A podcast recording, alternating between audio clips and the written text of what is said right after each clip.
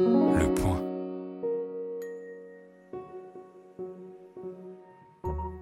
Les Contrariantes, un podcast bimensuel dédié à l'échange d'idées présenté par le magazine Le Point avec Peggy Sastre et Laetitia Stroche-Bonnard. Dans cette émission, nous nous demandons si le statut des vieux dans nos sociétés a changé à cause de la pandémie. Puis nous discutons avec Jean-Claude Gallet, l'ancien commandant de la brigade de sapeurs-pompiers de Paris, de son dernier livre, Éloge du courage, coécrit avec Romain Gubert, journaliste au Point. Bienvenue chez Les Contrariantes, le podcast des idées élevées en liberté. Une émission où toutes les deux semaines, Peggy Sastre et moi-même commentons l'actualité puis débattons avec un invité. Bonjour Peggy. Bonjour Laetitia. Face à la pandémie de Covid-19, sacrifions-nous les jeunes au nom des vieux Tel est le point de départ de notre discussion d'aujourd'hui. Nos sociétés sont vieilles et vieillissantes, et le nouveau coronavirus l'a âprement révélé. Face à une maladie qui touche majoritairement les plus âgés, nous avons réagi en redoublant d'efforts pour les confiner, les isoler, les préserver, les sauver. Pour certains, dans cette pandémie, nous faisons payer un prix social et économique bien trop élevé aux jeunes. D'ordinaire d'ailleurs, ce sont les plus âgés qui protègent les plus jeunes. Et voilà que nous faisons le contraire. Pire, nous stigmatisons, comme le veut l'expression consacrée, nos juniors qui, avant le deuxième confinement, sortaient sans masque et faisaient la fête comme si de rien n'était, contribuant à la propagation exponentielle de la maladie. Et alors que les jeunes peinaient déjà avant la pandémie à s'insérer sur le marché du travail ou à devenir propriétaires, nous sommes en train de préparer une génération sacrifiée. Ce tableau dramatique est-il si juste? Ne vivons-nous pas au contraire dans une époque jeuniste qui dévalue la vieillesse, son apparence physique, son expérience, sa présence même? Au fond, accordons-nous suffisamment d'importance à nos vieux Et n'ont-ils pas toujours quelque chose à nous apprendre? Peggy, toi qui es mon aîné, mais juste de quelques années, qu'en penses-tu?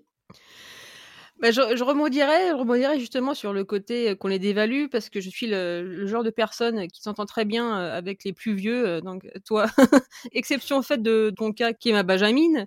donc c'est une amie voilà qui était a une, dans les 70 ans qui me faisait remarquer en fait que rien que le terme vieux n'est jamais descriptif. c'est toujours associé à une connotation négative quand elle m'a dit ça, je disais là, mais non. Euh, mais... Et, après, j'ai réfléchi et effectivement, j'ai eu bien du mal à, trouver un, emploi du mot vieux qui serait juste neutre.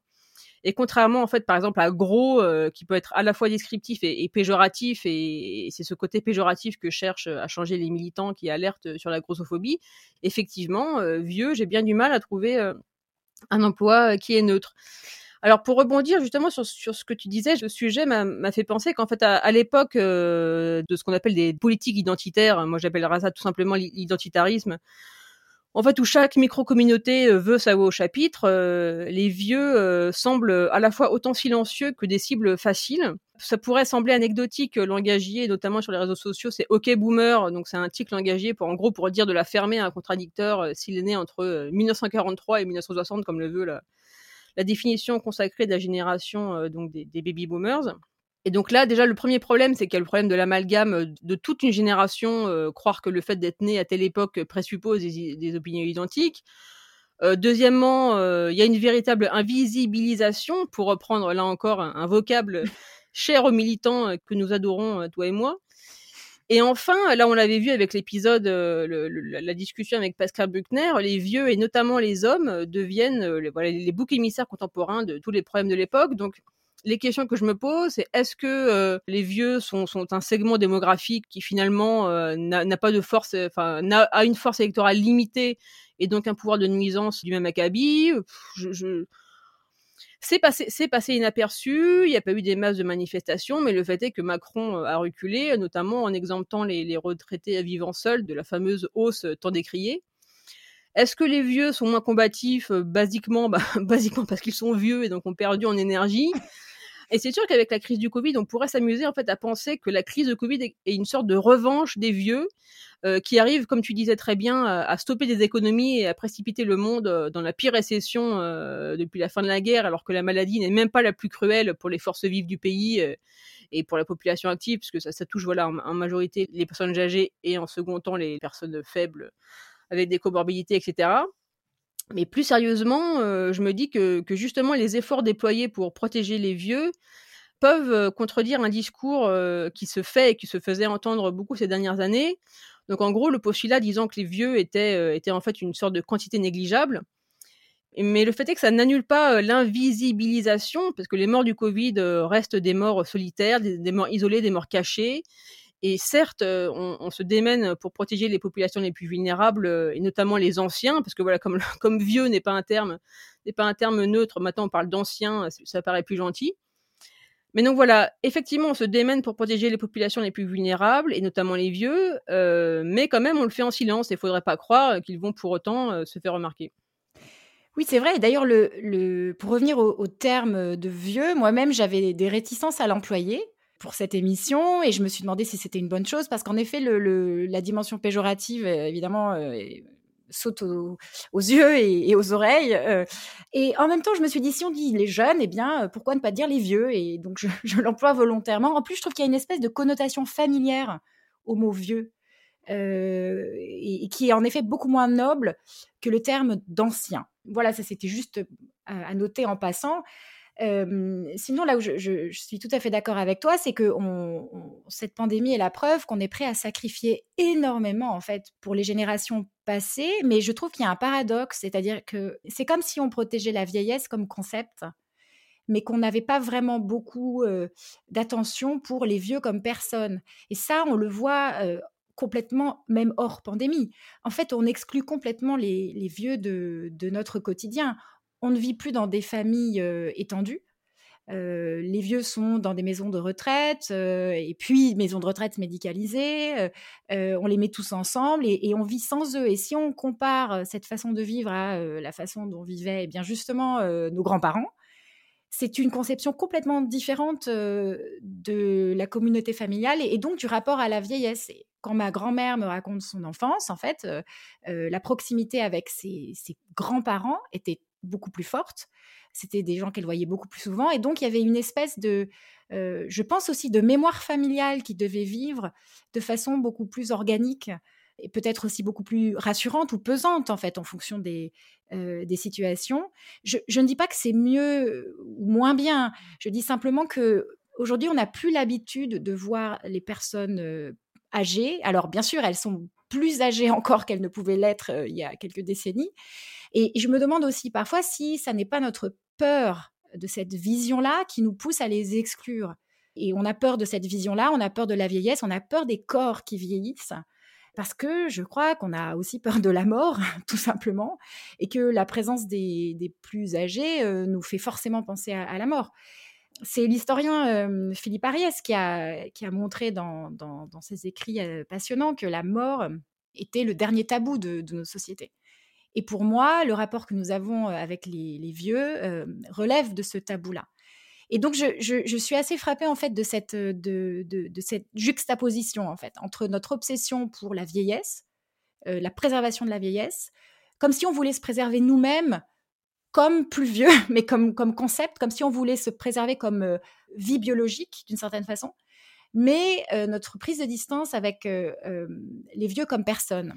Non, mais c'est marrant parce que en, t'écoutant, j'ai pensé, je me suis rendu compte que j'avais voilà un rapport aux vieux pas du tout anormal, mais on va dire, on va dire minoritaire dans le sens où je me sens et, ça depuis toute petite. Hein, j'étais, je suis, moi, je suis la genre d'élève qui était l'élève insupportable, qui était plus ami avec ses profs qu'avec ses pères et voilà, et en t'écoutant, je me suis rappelé qu'en fait, moi, j'ai grandi dans la même maison que mes grands-parents, donc euh, d'une manière très euh, traditionnelle. Euh, c'était une maison à trois étages moi, avec mes parents, j'étais au rez-de-chaussée et mes grands-parents, donc mes grands-parents paternels, parce que mes, grands-parents maternels sont, morts euh, quand, ma, mère était très jeune, donc je les ai pas connus. Donc mes grands-parents paternels étaient au premier étage où ils avaient euh, un appartement qui était certes indépendant, mais qui était l'étage de la maison. Donc moi, j'ai moi j'ai grandi avec mes grands-parents, contrairement à mes amis et mes camarades de classe qui voilà qui avaient la structure plus commune pour notre génération, qui est voilà, on voit les on voit les grands-parents en vacances ou à la limite les week-ends, mais, mais, pas plus, alors que moi, ils étaient là au quotidien.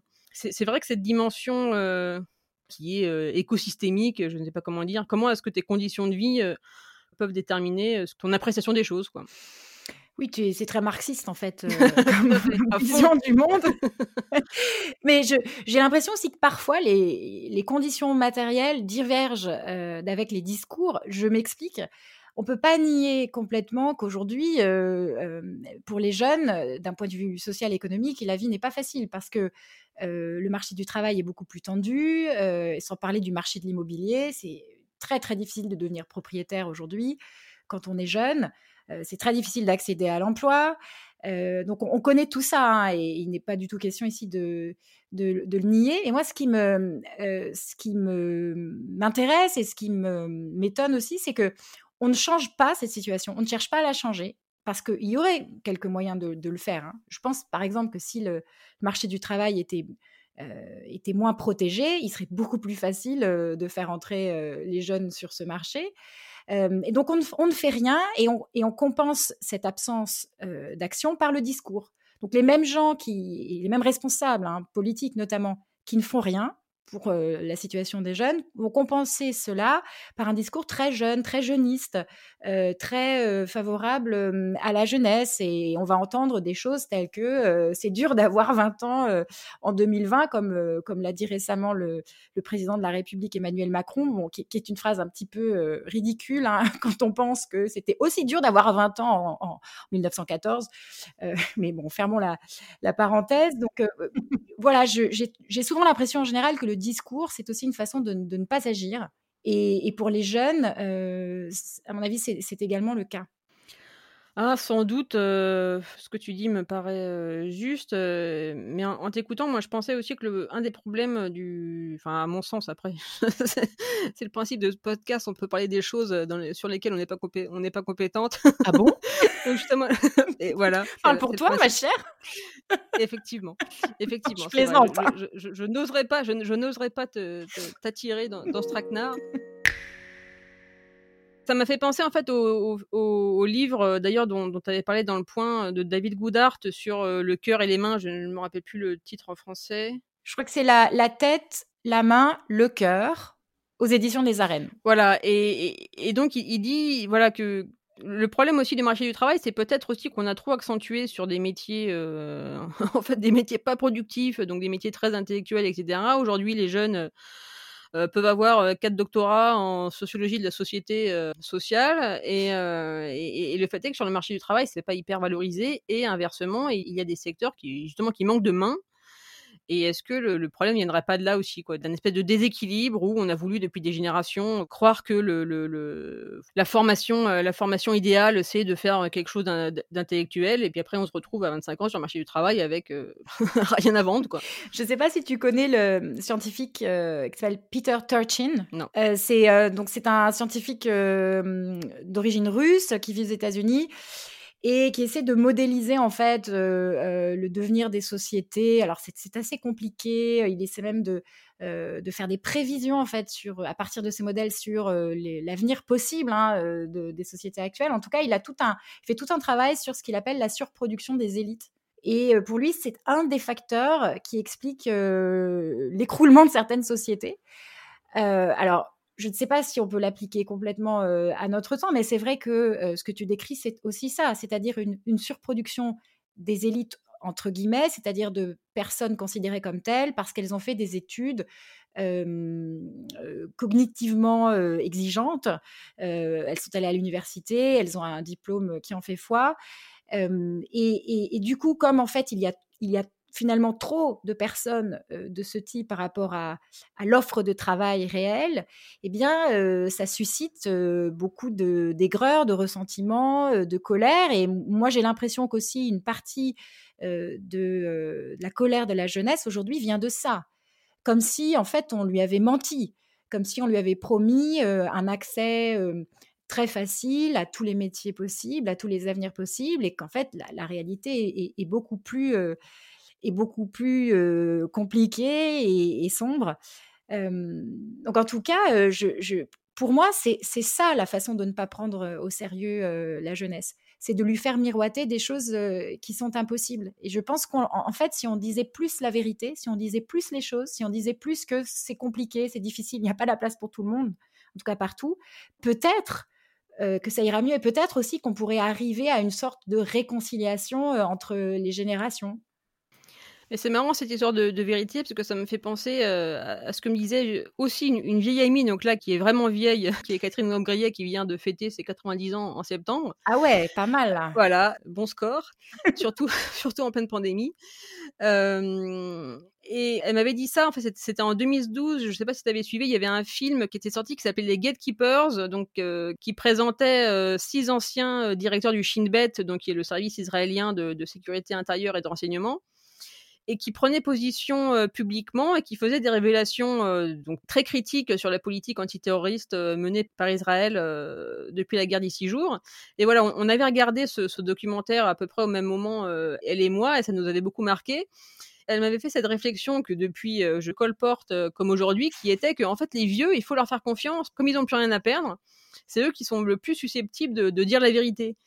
Et pour reprendre les propos de, de, Nassib Nicolas Taleb, qui est un peu une des figures tutélaires de ce podcast, est-ce qu'on pourrait pas dire qu'en fait les vieux, c'est ceux qui jouent le, plus par définition leur peau, voilà, qui ont la skin in the game, parce qu'en fait ils en ont plus rien à foutre, quoi, et donc plus rien à perdre, et donc c'est eux qui sont le plus susceptibles de dire la vérité? Écoute, euh, tu cites euh, Nassim Nicolas Taleb, euh, forcément, je, ne peux qu'être d'accord avec toi, Peggy.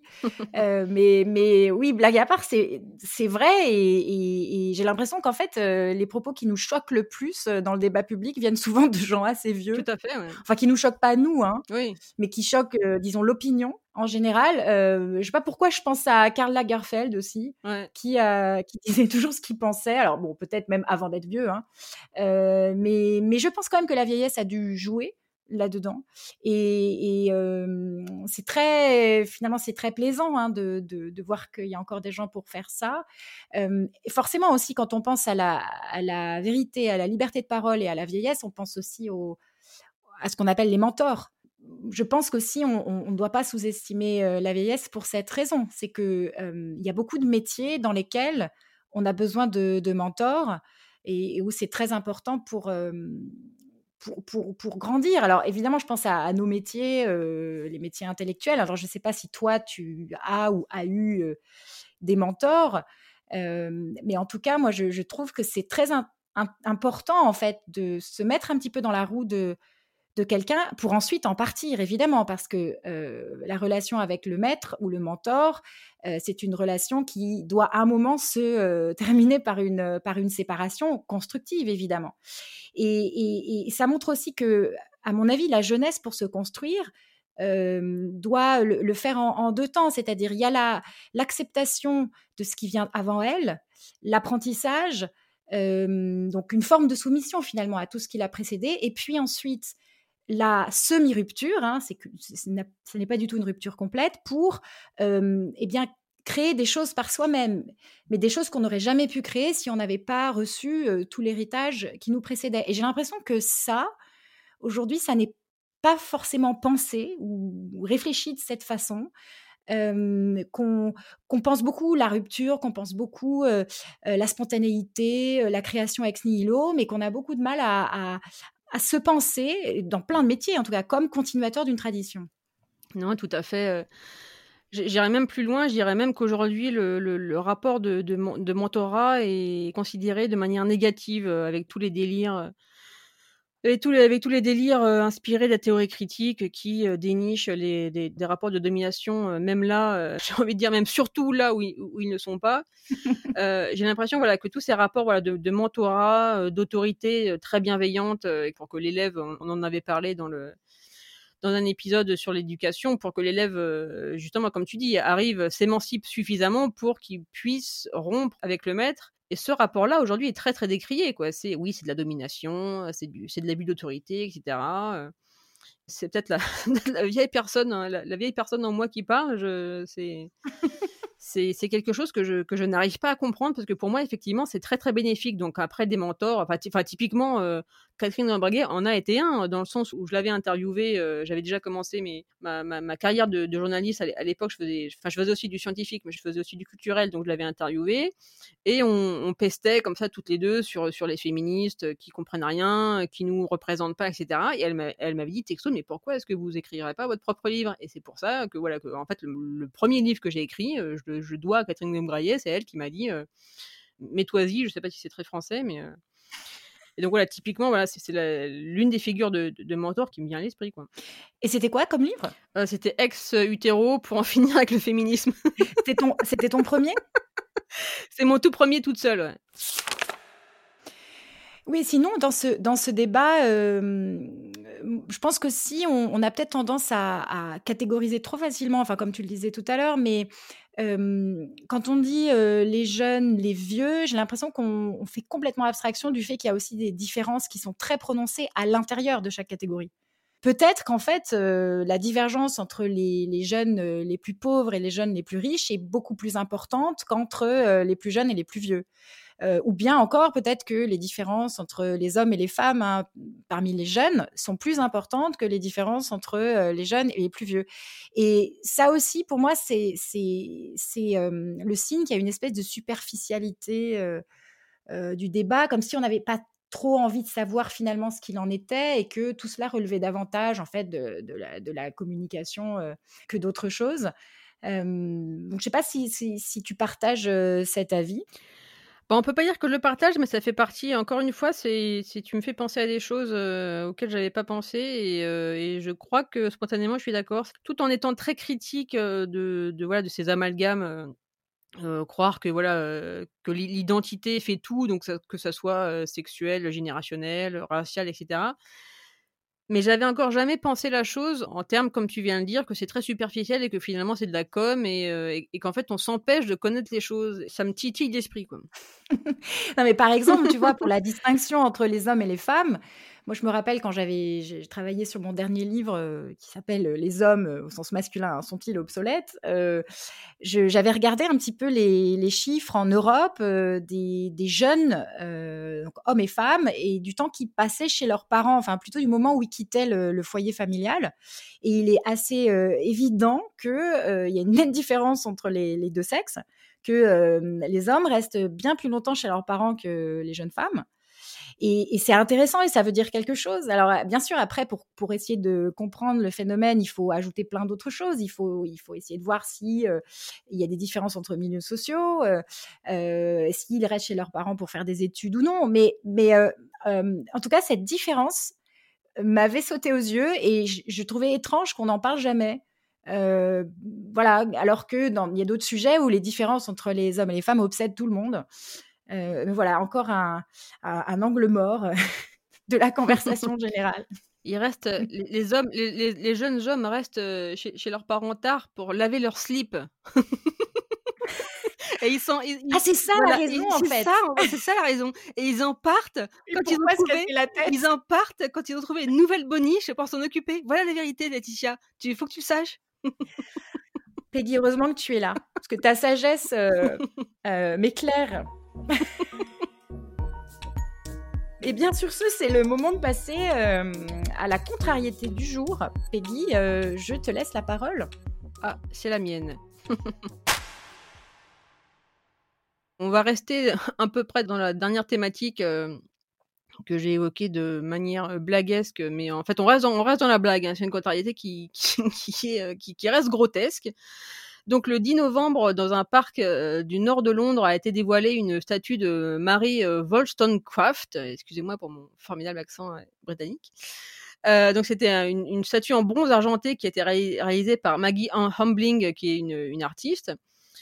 Donc pour ceux qui ne le, sauraient pas, euh, Marie Wollstonecraft est née en 1759 donc dans, le Grand Londres et elle est morte à 38 ans euh, en 1797 euh, des complications de son accouchement. Et pour la, petite histoire, c'est peut-être une grosse histoire aussi, en fait, elle, est morte dix jours après avoir donné naissance à sa fille, qui n'est autre que Marie Shelley, qui deviendra à son tour célèbre pour avoir écrit Frankenstein. Euh, donc, elle était maîtresse d'école, elle était femme de lettres, elle était philosophe. C'est l'une des premières féministes euh, parce qu'elle est connue pour avoir écrit La défense des droits de la femme, où elle imagine un monde où les femmes euh, sont les égales en droit des hommes, ce qu'elle n'était pas à l'époque, faut-il le rappeler. Donc, si on voudrait tenter une, comparaison justement générationnelle, on pourrait dire que c'est un peu l'Olympe de Gouges britannique. Voilà pour la personne. Donc, j'en reviens à la statue.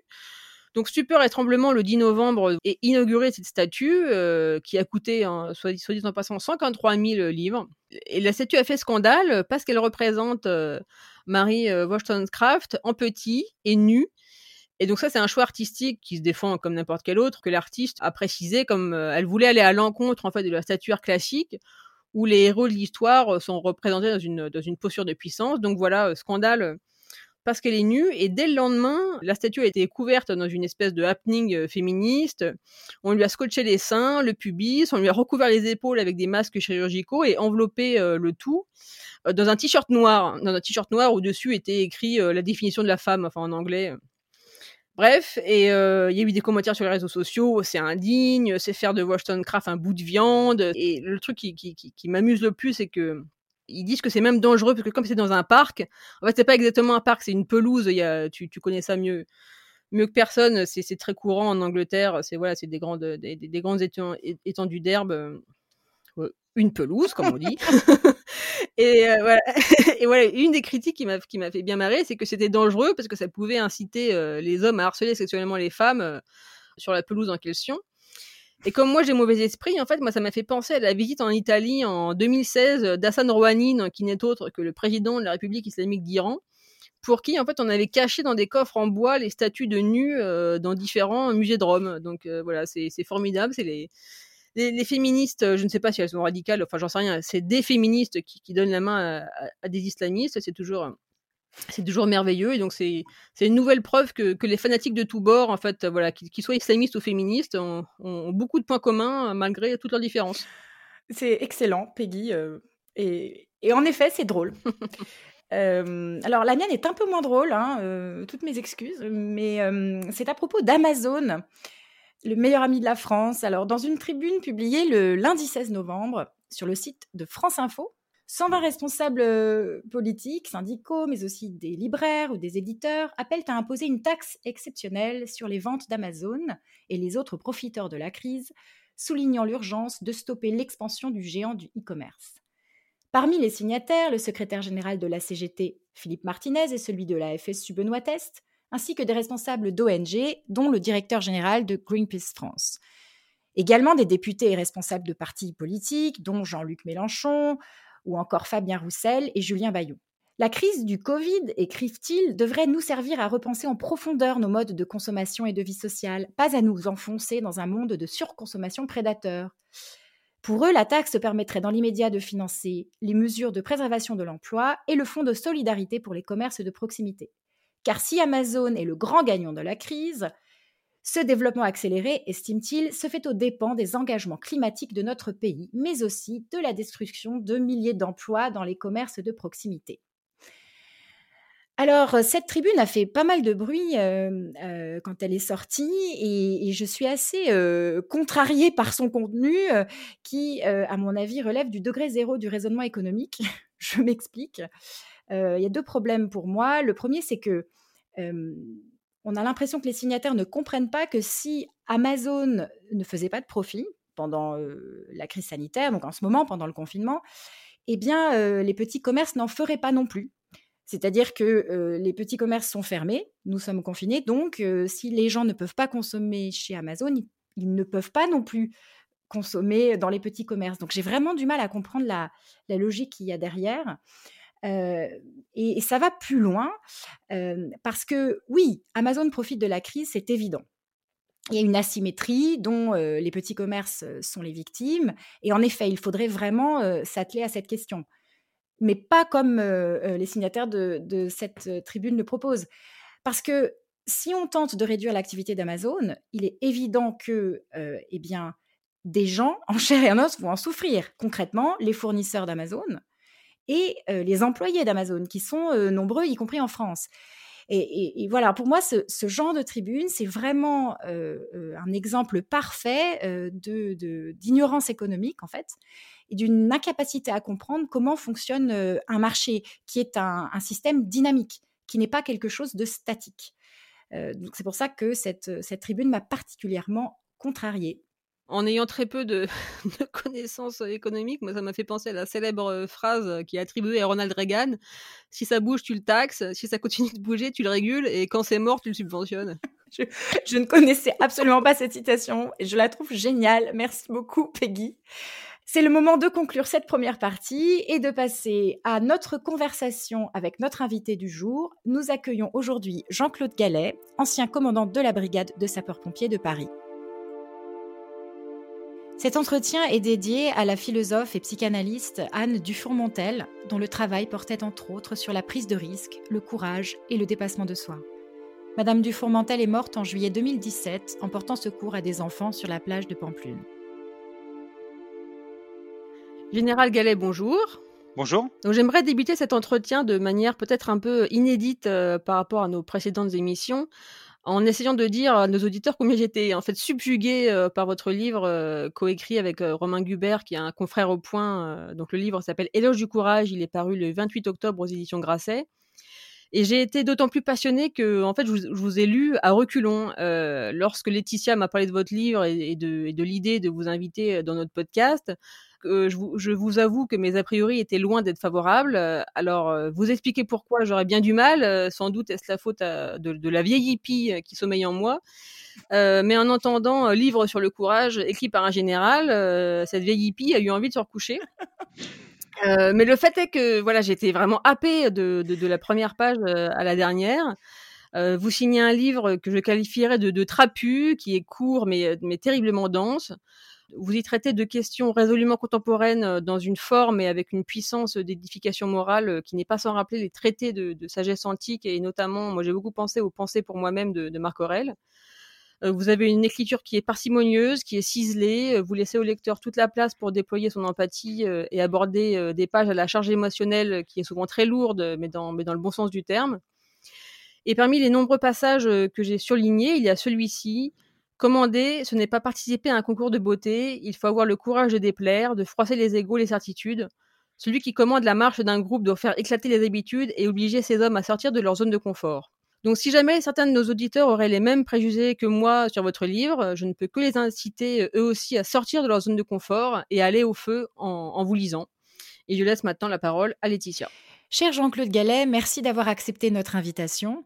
Vous êtes connu pour être l'ancien commandant de la brigade de sapeurs-pompiers de Paris et d'avoir à ce titre supervisé les opérations de sauvetage de la cathédrale de Notre-Dame de Paris lors de l'incendie d'avril 2019.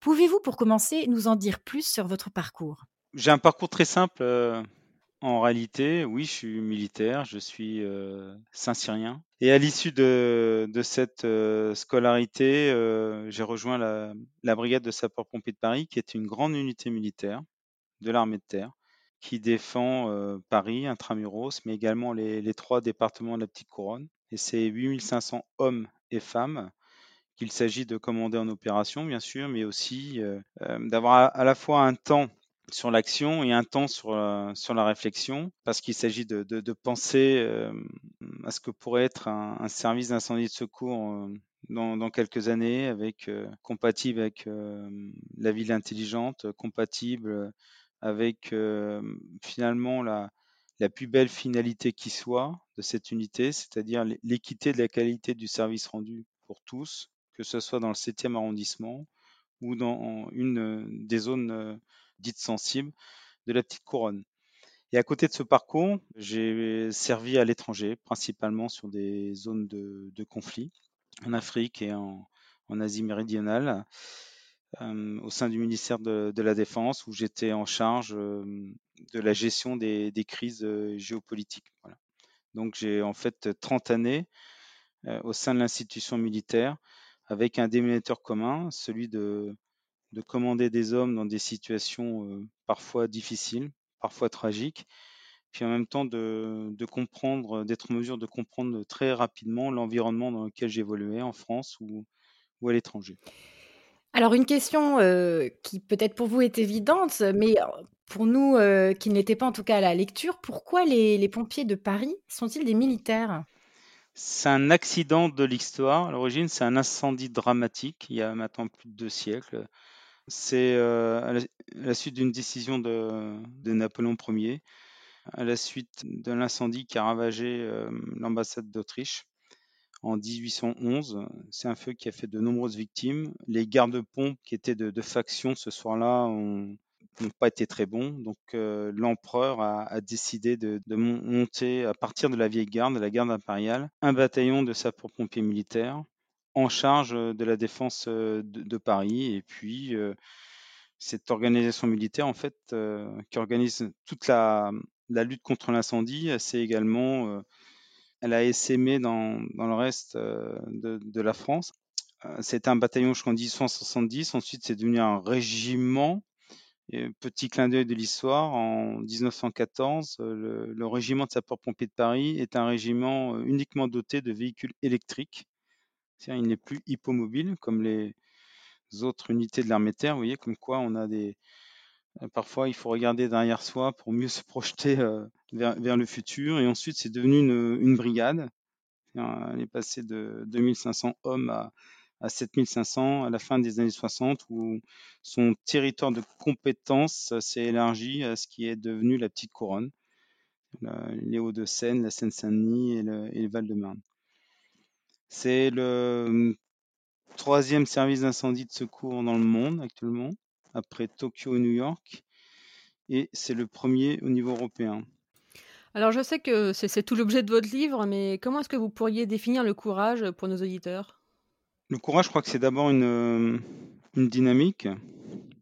Ça commence souvent par un combat euh, qui est conduit contre son, vous avez évoqué sa, zone de confort, hein. parfois bien sûr euh, contre sa propre peur, mais la finalité de cette pulsion, de cette action face à un événement imprévu, ou face à une permanence d'action, disons, pouvant être qualifiée d'ingrate, si elle est le véritable courage pour moi, c'est mon engagement personnel, c'est qu'il doit être soutenu, euh, sous-tendu par une éthique avec une finalité morale. Après, la, gamme est assez large. Courage, ça va du courage euh, du sauveteur improvisé en une situation extrême euh, qui n'hésite pas à risquer sa vie pour sauver une personne bloquée dans les flammes.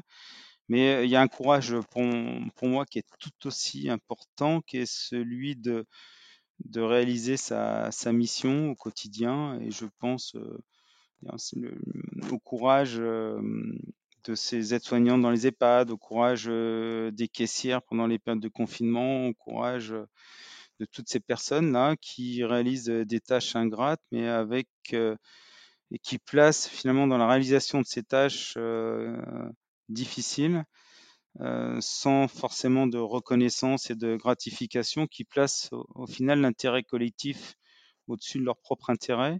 Le courage n'est pas l'apanage hein, des, militaires, des pompiers. Hein. Euh, c'est ce que j'ai essayé de démontrer avec Romain, avec Romain Gubert, euh, tout au long de, ce livre. Hein. Oui, d'ailleurs, vous le démontrez très bien. Et puisque vous évoquez la pandémie de Covid-19, je rappelle que vous avez terminé ce livre en fait au début de, l'épidémie et vous écrivez notamment pendant ces semaines. Je prends conscience que nous avons oublié le tragique de l'histoire. Nous ne nous sommes pas préparés aux temps difficiles qui ont modelé tant de générations. Alors, pensez-vous que notre époque, qui est quand même relativement la plus pacifique et saine de l'histoire de l'humanité, a d'une certaine façon incité les gens à désapprendre, euh, à euh, se défendre, désapprendre à, euh, à faire face au, tragique, à l'accepter? Et que faire, à votre avis, pour y remédier si c'est le cas? Je ne pense pas que... Alors oui, on a une parenthèse, enfin on a une parenthèse et j'espère qu'elle n'est pas encore fermée, près de 70 ans de, paix, de, de sécurité. Euh, en oubliant parfois un peu trop facilement que pour garantir euh, cette paix et cette sécurité, il y a aussi une jeunesse qui s'est sacrifiée hein, sur des opérations extérieures euh, pour prévenir de, toute action, disons, hostile contre notre territoire, mais aussi toutes les personnes qui, sont, qui ont une activité, qui ont un métier, qui est engagé au service de l'autre. Une fois que j'ai dit ça, c'est vrai que la génération de nos grands-parents, de nos arrière-grands-parents, euh, ont connu comme des, chocs la guerre, l'exode, l'occupation, la résistance, la reconstruction. Euh, mais finalement, tous ces chocs-là, euh, quand on regarde derrière nous depuis cinq ans, là, bah, notre jeunesse, elle les prend aussi de, de face. Les attentats, les mouvements sociaux avec une certaine violence, pas tous bien sûr, des événements climatiques exceptionnels et puis un Covid qui n'en finit pas combiné avec une anxiété liée à des actions terroristes. Pour répondre à votre question, qu'est-ce qu'il faudrait faire? Je pense qu'il n'y a pas grand-chose à faire. C'est un peu la, la phrase appel de l'ouvrage. Hein. le courage est un don, il sommeille au fond de chacun d'entre nous. Il suffit parfois de le réveiller. Ce sont malheureusement euh, les circonstances euh, qui le réveillent, qui le réveillent individuellement et collectivement. Il y a plusieurs passages qu'on a volontairement axés sur, euh, sur les attentats, que ce soit ceux contemporains des années 2015, là, ou un peu plus ancien, des années 90, on s'aperçoit, et vous avez tous d'autres exemples en tête, que au, final, bien sûr, il y a l'intervention des sapeurs-pompiers, des, forces de l'ordre, mais ce qu'on oublie un peu, il y a l'intervention de monsieur, madame, tout le monde, moi, ils m'ont réellement impressionné. Que en, tant qu'individu ou chef des pompiers, je puisse aller en direction du, chaos, du désordre. Euh, c'est mon métier. Mais euh, de voir que, de constater que des témoins m'y ont précédé euh, malgré toutes les perceptions horribles, hein, de l'odeur en passant par la vision et les, cris de détresse, moi je dis chapeau bas. C'est pour ça que je, reste résolument optimiste, notamment par rapport à, à, notre jeunesse. Donc pour moi, c'est pas c'est pas foutu, bien au contraire. C'est revenu naturellement dans notre euh, quotidien. Est-ce que vous pourriez citer un exemple que vous avez vu d'un courage exceptionnel de la part de quelqu'un, comme vous le dites, qui n'a pas été formé pour ça? C'est difficile de choisir un exemple parce que c'est, d'une certaine manière, c'est sortir une personne de l'anonymat. Il y en a tellement qui mériteraient de sortir de l'anonymat et qui souffrent aussi de finalement de ce manque de, reconnaissance alors qu'ils ont engagé leur vie et que parfois il y a également, euh, quand je pense au, 13 novembre 2015, il y a les, les blessures de l'invisible qui en sont les, conséquences par la suite. Mais il y en a un qui le symbolise, je pense, par rapport à votre question. Euh, c'est celui d'un homme donc au début des années 90 euh, je retiendrai juste son, prénom, hein, Didier. Et donc je sors qu'en partie de l'anonymat. Il dîne avec euh, son épouse et puis son enfant euh, qui, a, un handicap. Donc pour lui, c'est un, moment de, détente et un incendie se, déclare à proximité euh, du restaurant où la famille est présente. C'est dans le 18e arrondissement, c'est au pied de la butte Montmartre et c'est un, c'est un cabaret qui s'embrase et qui propage le feu à l'ensemble de l'immeuble et la cage d'escalier est en, train de s'embraser. Il y a une femme qui hurle sa détresse qui est bloquée par les flammes là au deuxième étage. Les pompiers sont pas encore arrivés. Et lui décide de, s'engager pour essayer de, sauver cette femme. Et on retrouvera euh, malheureusement son corps sans vie au cours de l'opération. Donc ça, c'est le courage extrême, c'est celui qui met en jeu sa vie pour quelque chose qui le dépasse. Mais au-delà de ça, ce qu'il faut véritablement retenir, et je pense que c'est ce qui nous a un peu manqué ces dernières années, c'est euh, ça traduit en fait l'humanité. Et puis si je prolonge sur le raisonnement, enfin sur cette sur l'humanité, je poursuis mon les, les exemples hein, sur le courage au quotidien qui est peut-être le plus difficile finalement à, réaliser au quotidien. Hein. C'est donc ces, tâches ingrates, etc. D'ailleurs, c'est dans cette forme de courage, il y a quelques années, où la femme, euh, en, le verbalisant, est pratiquement devenue euh, l'égale de l'homme. Et euh, entre le, le, courage au quotidien de, de, ces tâches ô combien importantes et le courage euh, extrême, on retrouve euh, ce que nous avions échangé euh, au début de notre entretien. Il y a un déméteur commun. Le, la finalité, c'est bien celle de respecter les valeurs et, et une fin morale. Vous consacrez plusieurs très beaux passages à la, à la différence entre une victime et un héros. Euh, Qu'avez-vous pensé de, de, la polémique autour de la plaque à Paris Arnaud Beltrame, victime de son héroïsme? Arnaud Beltrame, oui, euh, il n'est pas il n'est pas une victime parce qu'il choisit de, de s'engager. Pour autant, je pense que c'est pas très décent d'en faire une polémique. Vous opposez dans votre livre euh, deux grands écrivains de, la Première Guerre mondiale, euh, l'un qui est allemand et l'autre français. Donc c'est la figure de d'Ernst Junger euh, qui possédait ce qu'on pourrait appeler un, fétichisme de la, guerre, presque au sens sexuel du terme.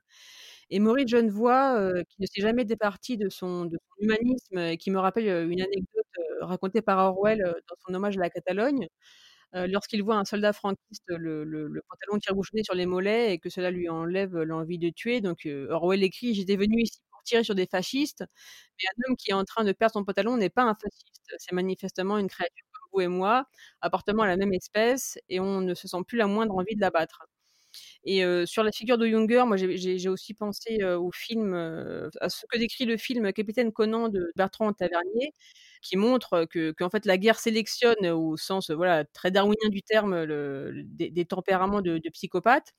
Donc qu'est-ce que ça vous inspire et est-ce que vous, ne pensez pas plutôt que les types Junger et Genevoix euh, ne sont pas réellement contraires mais plutôt complémentaires au combat? Je, vais mettre, vous avez cité deux auteurs et je vais en mettre un troisième, qui en, fait permet d'avoir un, un arbitrage entre Genevoix qui reste profondément humain et humaniste, et Junger, oui, qui, a des pulsions psychopathes dans le rapport à la, à, à violence. Alors, il y a au combat où on peut être amené à, à transgresser, pour dire les choses clairement, et pas de manière aseptisée, euh, pas à neutraliser, mais à tuer l'autre. Mais il faut aussi savoir s'empêcher. Là, vous voyez le, l'auteur euh, qui est d'une redoutable actualité en ce moment, c'est Camus. Il faut être, euh, quand on est chef, il faut être capable d'arrêter euh, parfois ces, pulsions-là, et puis de, faire un retour au calme bah, quand le but était atteint et de ne pas laisser l'animal l'emporter sur l'homme. Donc oui, on a besoin d'un Junger pour créer la pulsion de départ, de conserver l'humanité d'un Genevois. Les deux se reconstruisent de manière différente après la guerre d'ailleurs. Mais il s'agit avant tout pour un chef d'être en mesure de se contrôler et de contrôler ses hommes, c'est-à-dire de savoir s'empêcher. Alors vous dites que quand on, est face à une situation dangereuse, euh, euh, face à un, incendie en l'occurrence, on est dans sa bulle, euh, on, a peur. Alors une question finalement qui doit être commune à tous ceux qui ne connaissent pas très bien cet univers, comment on peut vouloir embrasser une telle carrière si en fait on, est exposé à tant de, risques, à tant de peurs au quotidien? Bon, il y a- une part de, panache au départ ou de côté un peu matamor, c'est-à-dire de se tester en tant que, jeune homme. Euh, moi, je serai un jeune chef. Qu'est-ce que je vaux réellement dans ces situations extrêmes où le, euh, regard de, mes hommes va se tourner euh, vers moi.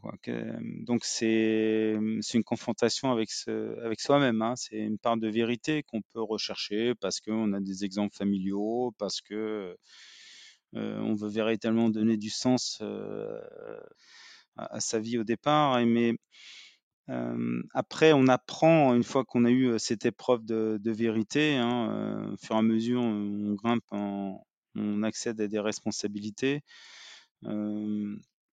Disons, cette approche, elle, évolue. Je dirais, elle est, elle est plus professionnelle. Elle est, on réalise la, mission le plus correct qui soit, avec finalement, on s'aperçoit avec la maturité qu'il est important d'avoir des, des lignes éthiques pour se guider soi-même, mais également pour, guider ses cadres, pour guider ses subordonnés.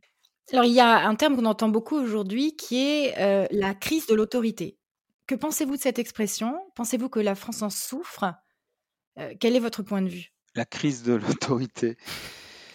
Je pense qu'au-delà de la crise de l'autorité, c'est surtout euh, oui, la crise de l'autorité, mais elle ne se traduit pas de manière aussi brutale. Je pense que c'est beaucoup plus, c'est plus complexe. Je, je pense qu'il y a à la fois une crise des valeurs, avec à un moment donné euh, la perte euh, du, collectif, hein, de ce qui fait d'ailleurs les, grandes nations. mais c'est aussi l'affaiblissement du régalien sur certaines fonctions. vous voyez là sur les préoccupations des, Français, c'est-à-dire la, santé, la, sécurité, tout ce qui est, qui est besoin élémentaire. Donc c'est la, crise de l'autorité, enfin, je pense que les, crises elles ne, enfin, si crise d'autorité il y a, c'est difficile de répondre à cette question de manière euh, abrupte parce que déjà je je m'engage pas en politique. Je pense qu'il faut un peu, enfin, il faut prendre un peu de recul. Autrement, je vais vous faire une réponse fondée soit sur la gesticulation, soit sur euh, sur des lieux communs. On a perdu peut-être euh, l'importance bah, des, fondamentaux d'une vie en collectivité, c'est-à-dire la, cohésion, la solidarité. Euh, mais là, encore une fois, je ne suis pas inquiet parce que quand j'en vois l'engagement de, la jeunesse, hein, il suffit qu'elle soit canalisée, qu'on lui explique avec euh, bienveillance, avec euh, pédagogie, et qu'à la différence de ma génération, d'ailleurs, on lui montre l'intérêt de, la finalité pour moi, la, crise euh, d'autorité, elle n'est pas véritablement structurelle. Une question sur le commandement euh, maintenant. Euh, est-ce qu'il n'est pas d'une certaine façon plus aisé, entre guillemets, ou plus clair en tout cas, de commander des hommes dans un contexte où ils risquent leur peau? Parce que de l'extérieur, on a l'impression que dans ce cas-là, on prend moins de décisions inconsidérées. Si je compare avec une entreprise ou une administration, en fait, dans ces, dans ces organisations-là, on peut faire beaucoup d'erreurs mais comme il n'y a jamais mort d'homme, entre guillemets, eh bien, les conséquences de ces erreurs ne sont jamais vraiment voyantes. Donc, ça ne pousse pas à bien diriger. Qu'est-ce que vous en pensez? Oui et non, c'est-à-dire que c'est à la fois plus facile parce que ça va très vite, parce que l'expression des ordres, ou surtout dans les situations où, on va faire prendre un risque à ces équipes-là, ça se joue beaucoup au regard, mais pour qu'il y ait cette adhésion, pour qu'il y ait cette acceptation consentie du risque, il y a tout un travail en amont où le chef euh, doit gagner la, confiance, la crédibilité par rapport à ses compétences, par rapport euh, à, son exemplarité, par rapport à son sens, euh, son discernement, sa faculté de jugement, etc. Donc, parce que ça, ça cet état que vous décrivez là, où les enjeux apparaissent clairs pour tout le monde, l'engagement et puis la, confiance en chacun, ça se décrète comme pas. Donc c'est même un, travail qui se fait euh, qui se fait au quotidien. Alors la différence principale entre le commandement et le management, c'est que le commandement est souvent sur des enjeux extrêmes, effectivement de, vie ou de mort, quant à la finalité ou à la prise de risque. Et dans le management, effectivement, ça, ça, les enjeux sont plus euh, lissés mais on peut se servir de, savoir-faire ou plutôt d'un savoir-être sur, les, sur les deux actions, hein, celle de commander et celle de, manager. Ce qui peut donner l'apparence d'une fluidité, donc d'une certaine forme de facilité. il faut toujours voir, enfin vous le savez très bien, hein, que c'est comme une réponse à un devoir de Sciences Po ou de l'école de guerre, c'est-à-dire que la problématique est, ailleurs et ce que vous voyez se dérouler euh, dans, dans l'action euh, en fait, est façonné souvent par des, par des années d'engagement de, part et d'autre, individuel et bien sûr collectif. Alors dans votre livre, euh, vous revenez à plusieurs reprises sur un mot d'Henri Guillaumet, qui était pionnier de l'aéropostale et auquel Saint-Exupéry a rendu hommage dans Terre des Hommes. Donc ce que Guillaumet dit, c'est ce que j'ai fait, je le jure, jamais aucune bête ne l'aurait fait. Ailleurs, vous écrivez, «L'animal fuit lorsqu'il a peur, quand la forêt brûle, il détale. L'homme peut dire non, réfléchir et trouver les moyens de combattre». Or, les animaux peuvent aussi combattre. les spécialistes du comportement animal, qu'on appelle les éthologues, parlent d'ailleurs de réponse combat-fuite, face au danger qui souligne, bien le caractère, bimodal, du phénomène. Donc qu'en pensez-vous? Est-ce que nous ne sommes pas en fait, des animaux juste un peu plus complexes que les autres? Vous avez la réponse à votre question euh, Oui, parce que quand, quand vous voyez, euh, enfin, je, prends des, peut-être des exemples binaires, hein, mais ce que j'ai pu voir sur certains, euh, certaines zones, disons, de, conflit, c'est que effectivement le, le, phénomène de, de bande, de groupe joue. Et quand ce groupe se sent fort parce qu'il est en surnombre ou parce qu'il dispose d'armes à feu ou, enfin tout ce qui peut lui donner supériorité par rapport à un autre groupe, il peut être motivé et il met en œuvre le massacre sans discernement. Et sans réflexion.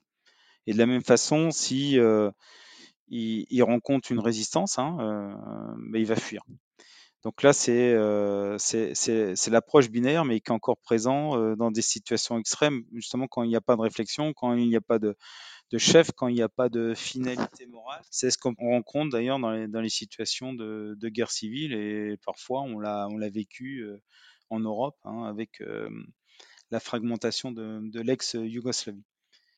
Avec Romain, on cherchait un Romain Gubert, on cherchait vraiment le, symbole où l'homme, par sa, sa réflexion, montre qu'il est capable de se démarquer, d'une part, de, de, ses, de ses pulsions. Hein. Donc ça, c'était Camus, mais aussi qui est, par, sa réflexion, qui est capable de se dépasser. Et, pas forcément que pour lui. Guillaume, quand il erre dans la cordillère des Andes, après que son, son avion soit craché là, à 3000 mètres d'altitude, hein, il, refuse de se laisser aller au froid qu'il gagne. Et il met un pas, encore un pas, encore un pas, un pas derrière l'autre parce que il choisit de, revenir, de pas se laisser engourdir. Donc il prend la, voie la plus difficile, hein, euh, celle de, vivre et de continuer à se battre pour vivre, pour ne pas trahir l'attente de ses camarades, de, son épouse. Et ce, type d'exemple, qui est très bien verbalisé par Saint-Texte, par Saint-Exupéry, bon, on le rencontre aussi dans les récits de, de, survivants de, de, catastrophes. Et c'est ce qui, finalement, c'est ce qui peut nous différencier de l'animal euh, pris au piège, soit qui peut fuir de manière, euh, disons, euh, irraisonnée, ou soit qui se laisse tout simplement abandonner. Alors avant de clore notre discussion, nous voulions vous demander quelle était l'anecdote la plus marquante de votre carrière et qui vous venait spontanément à l'esprit. Je vais, rester sur une note optimiste qui commence avec le tragique, mais qui est, une sacrée victoire sur la vie. C'est sur l'attentat de, Port-Royal. C'est un, monsieur qui est assis près de la bombe qui ravage la voiture du RER, e qui a les deux jambes en partie arrachées, qui a une certaine corpulence et euh, qui gît là euh, entre euh, deux rangées de, sièges. Et ce monsieur, donc, je suis un des premiers à rentrer dans, la voiture après l'explosion. Et je crois, je, crois son, regard clair, qui est rempli de, détresse, de souffrance aussi, et qui me voit. Et quand il me voit, il, y a un espoir. Parce que je suis peut-être la première image de vie qu'il croise juste après l'explosion, auquel il ne comprend pas. Et alors qu'il est, il est dévoré par la souffrance.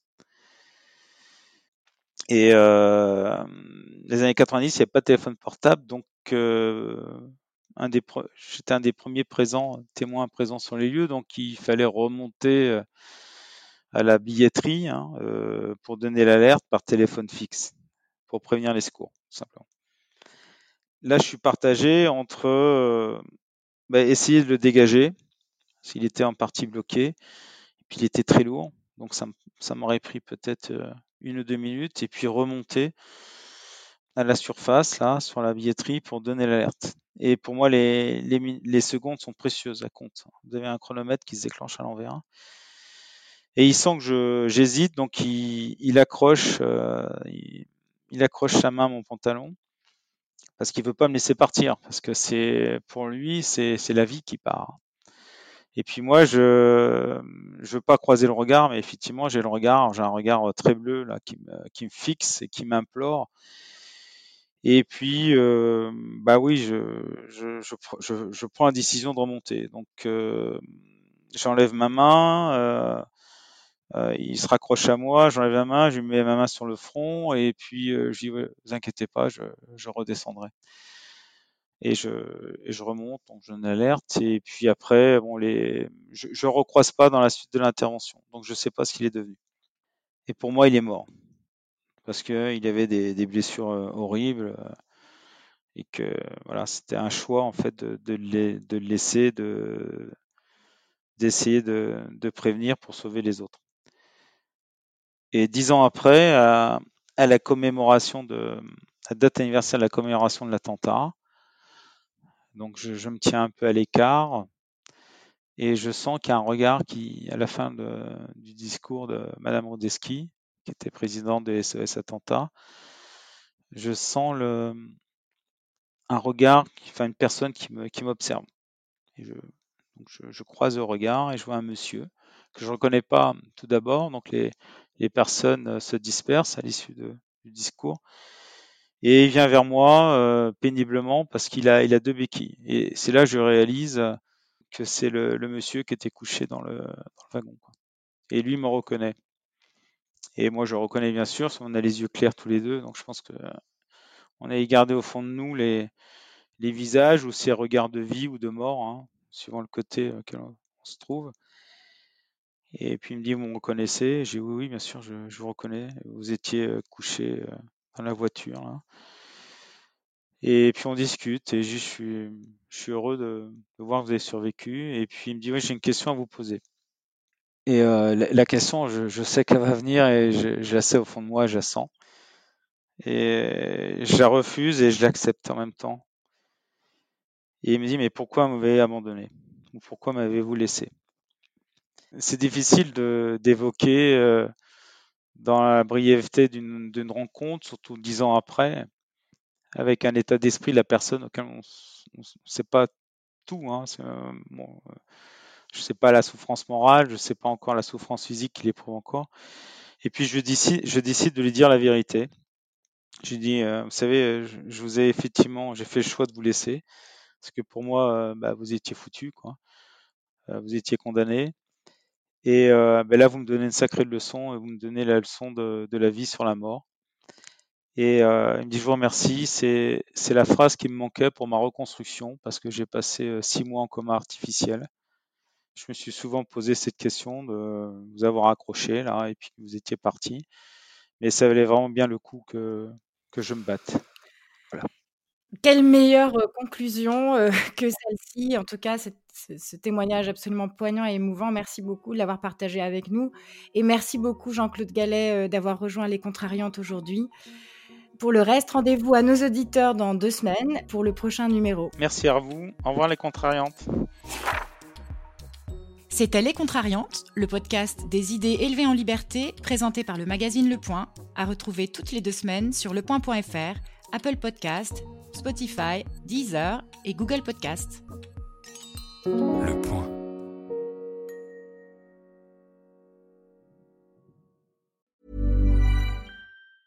Hi, I'm Daniel, founder of Pretty Litter. Did you know cats tend to hide symptoms of sickness and pain? I learned this the hard way after losing my cat, Gingy. So I created Pretty Litter, a health monitoring litter that helps detect early signs of illness by changing colors, saving you money and potentially your cat's life. Pretty Litter is veterinarian developed, and it's the easiest way to keep tabs on your fur baby's health right at home. Go to prettylitter.com and use code ACAST for 20% off your first order and a free cat toy. Terms and conditions apply. See site for details.